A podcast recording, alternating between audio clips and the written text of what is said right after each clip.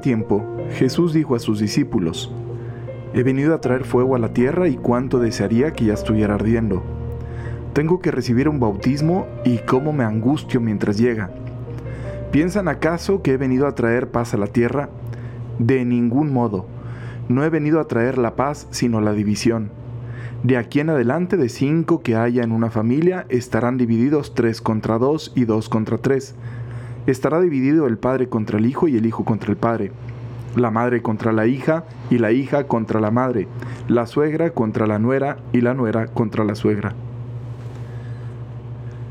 ¿Qué mensaje más confuso? Cristo que es el Rey de la Paz, Cristo que de hecho hace pocos días nos estaba diciendo que había que ser amantes de la paz, ahora viene a decir que no trae la paz. Entonces como que, ¿no? ¿De qué va esto, Señor? O sea, ¿traes la paz o no traes la paz? ¿Qué onda contigo? ¿Cómo podemos interpretar, cómo podemos entender este pasaje? ¿Cómo podemos entender a un Jesús que habla abiertamente de la división, de que viene a traer división? Jesús, cuando estaba chiquito, cuando era un bebé y fue llevado al templo eh, y lo cargó el anciano Simeón, él dijo, este está puesto para ser piedra de escándalo, ¿no? Para que se revelen los corazones. Jesús constante y continuamente nos hace un llamado a la conversión. Y la conversión viene a desacomodar todo, todo. La tendencia natural, la, nuestra, ¿no? Naturalmente vamos avanzando hacia lo más cómodo. Hay un padre por ahí que dice, el padre Fernando Tamayo se llama, él, dice mucho que el, el, ser humano es gaseoso, ¿no? Y que se adapta al espacio que esté así, como el gas, ¿no? Si tú lo tienes comprimido ahí en una este recipiente pequeño, pues ahí está. Pero si le abres la válvula y lo dejas escapar, llena todo el ambiente, ¿no?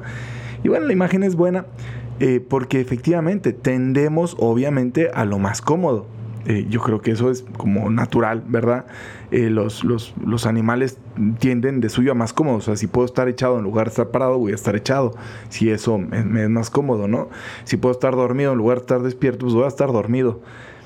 A menos que me sea más cómodo estar despierto, etcétera, etcétera, etcétera. O tenga una necesidad que me haga estar despierto y no echado o dormido.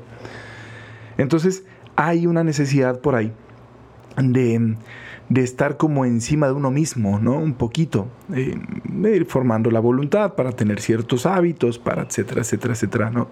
Bueno, aplicado acá al corazón, también hay una necesidad de estar un poquito encima. Hay que tener mucho cuidado porque es fácil que caigamos también en el estrés de sentirnos eh, todo el tiempo abrumados porque no somos lo que tendríamos que ser. De hecho, el gran pleito que mucha gente tiene con la religión parte de ahí, o sea, parte de, de contemplarse frente a un ideal y sentirse indigno de ese ideal, ¿no?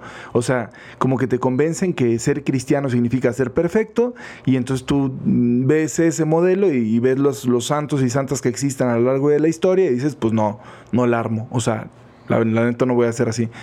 La primera vez que yo conocí a Cis, hace muchos años, siendo todavía un joven eh, antes de entrar al seminario, eh, me acuerdo que fui, estuvimos recorriendo Asís para arriba y para abajo y tal, no sé qué, y te contaban y San Francisco de Asís y San Francisco de Asís y, y todo lo que hizo y tal, y miren, y ven la iglesia y el otro, y el templo y no sé qué, y la congregación, y guau, guau, guau, guau.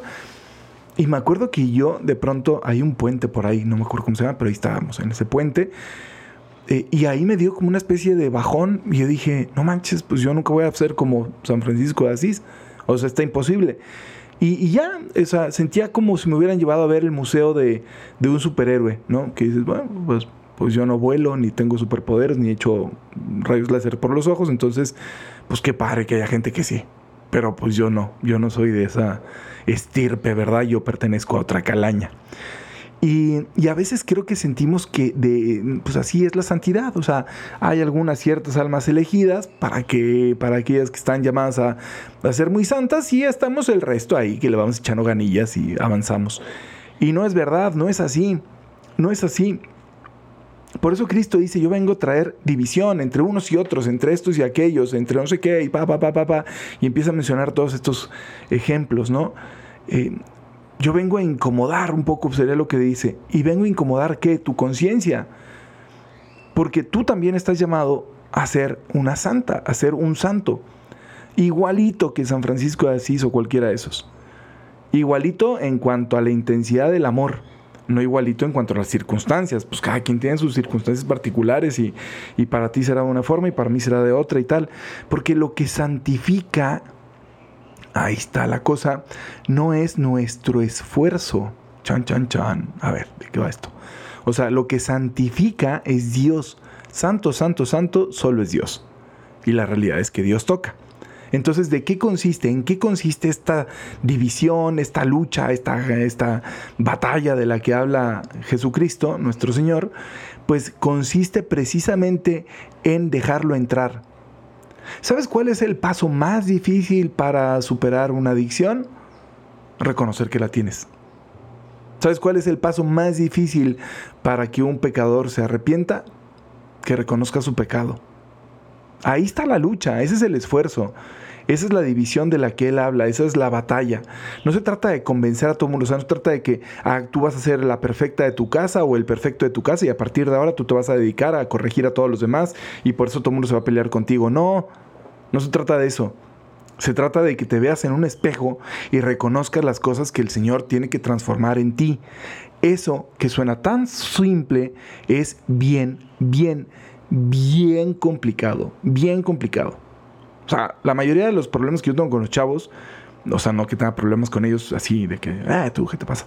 Pero las, las, cosas que me frenan a veces para poder avanzar en la dirección espiritual suele ser que no reconocen sus problemas. Y está bien grueso. ¿Cómo le haces con alguien que no reconoce su problema? Es como si yo voy al médico y, y me dice, oye, este, échale ganitas porque andas arriba de peso. No, Oye, pues mira, la báscula dice que sí. No, no, no, no, no.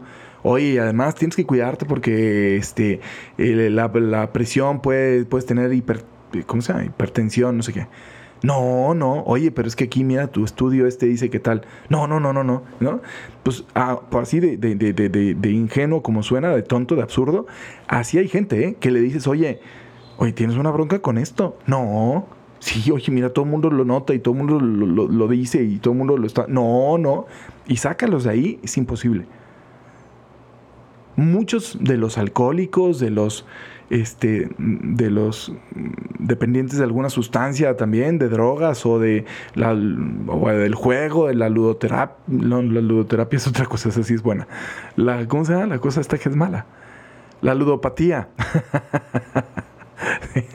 los ludoterapeutas arriba, los ludópatas, no. este, la ludopatía, no. Todos estos dicen y te dicen tal cual. O sea, el momento crucial fue cuando lo reconocí. El otro día me decía uno y me impresionó.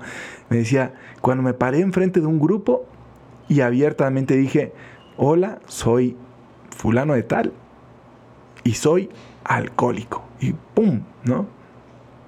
Y me, edificó muchísimo escucharlo. Dije, qué pantalones. Y qué bonito sería que todos pudiéramos decir lo mismo. Hola, soy fulano de tal. Hola Dios, soy Luis Rodrigo Núñez y soy esto. Para escuchar lo que Dios te dice después y te dice, no, no eres eso, tú eres mi hijo, tú eres mi hija. Pero vamos a comenzar una batalla. Vamos a quitarte eso, vicio que traes Vamos a quitarte ese mal hábito. Y ahí, señores, les voy a spoilear la historia de nuestra vida, pero lo siento, siempre vamos a tener que estar batallando. Siempre, siempre, siempre, siempre, siempre. Entonces, no nos espantemos al reconocer nuestras fragilidades y nuestras debilidades, ¿sale? No nos asustemos con las cosas que tenemos que batallar. Porque ya el Señor nos lo dijo vengo a causar aquí una revolución. Pero ¿qué es lo que Él trae después de esa revolución? La verdadera paz. No la paz como la da el mundo. El mundo que te dice, no, hombre, deja cada quien que se hunda ya, total, cada quien sus cubas, ¿no? Total. No, Cristo no te dice eso. Cristo sí te lleva a la plenitud y a la verdad de tu vida. Entonces, obviamente que va a haber lucha. Pero lo que viene después de la lucha es la dicha. Así que qué paz después de la batalla. No tengamos miedo de afrontar la batalla, no tengamos miedo si la peleamos junto con Cristo, ¿sale? Así que nada, a reconocer cuál es el campo de nuestra vida en el que tenemos que batallar, a invocar el nombre del Señor, a luchar junto con Cristo y a triunfar junto con Cristo. Que Dios les bendiga muchísimo, pórtense muy bien, bye bye.